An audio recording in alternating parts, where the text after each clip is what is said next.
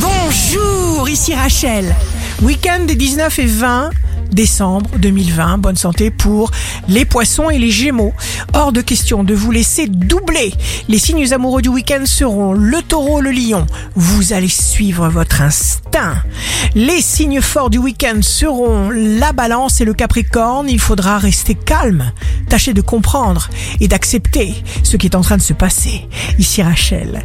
Rendez-vous demain dès 6 heures dans Scoop Matin sur Radio Scoop pour notre horoscope. On se quitte avec le Love Astro de ce soir vendredi 18 décembre avec le bélier.